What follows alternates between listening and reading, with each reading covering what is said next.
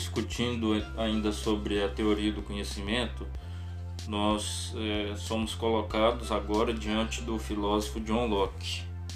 Já ouvimos falar de Descartes ao longo dos nossos estudos, entendendo que ele é considerado o pai do racionalismo, porque ele coloca mais peso na razão do que nas outras coisas para poder entender é, a origem do conhecimento, e ele defende que tudo se processa na razão que a razão é o fundamento da realidade, que a razão é o fundamento do conhecimento. Nós temos então agora uma outra vertente que ela é formada e amplamente divulgada na Grã-Bretanha, que é a posição do empirismo, que diferencia-se um pouco da ideia do racionalismo. Enquanto a gente tem lá Descartes defendendo a razão como fonte do conhecimento, nós temos os filósofos, primeiro Francis Bacon, depois John Locke, David Hume, defendendo a ideia do, da experiência, da relação com a realidade. Que o conhecimento ele se processa por uma série de situações que envolvem a realidade, que envolvem a experimentação, e que ele não se processa como se fosse algo solto na razão, assim como afirmara Descartes. O conhecimento ele é fruto de uma relação com a experiência.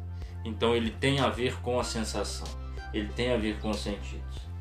John Locke ele fala da ideia da tabula rasa, contrariando Descartes acerca das ideias, da questão das ideias inatas, porque ele acredita que o ser humano não vem com ideias inatas, porque se assim viesse, a criança teria facilidade para aprender, para desenvolver certas coisas e é, o desenvolvimento humano seria mais fácil, seria mais tranquilo. Ele fala que o ser humano é uma tábula rasa e que na relação com a realidade ele começa a indagar e vai processando conhecimento. Então ele diferencia certos tipos de relação com a realidade. Ele apresenta a sensação, que é uma ideia primária na relação da mente com por meio dos sentidos, e algo mais profundo que é a reflexão, que é uma percepção que a alma tem daquilo que ocorre com ela, na relação com a realidade. E, ao longo de tudo, então, ele vai percebendo que ele quer defender que o conhecimento ele se processa na relação com a realidade e que o peso não está somente na razão. A razão ela atribui, ela organiza uma série de, de situações, uma série de conhecimentos que se dá na relação com a realidade, então por meio dos sentidos. E acerca ainda da, da ideia de Deus, que Descartes lá apresenta como o plano que organiza, se o mundo tem lógica matemática, como ele apresenta, é, possível, é, é preciso que exista algo que garanta essa lógica matemática. Agora, para Locke, John Locke, o que, que acontece?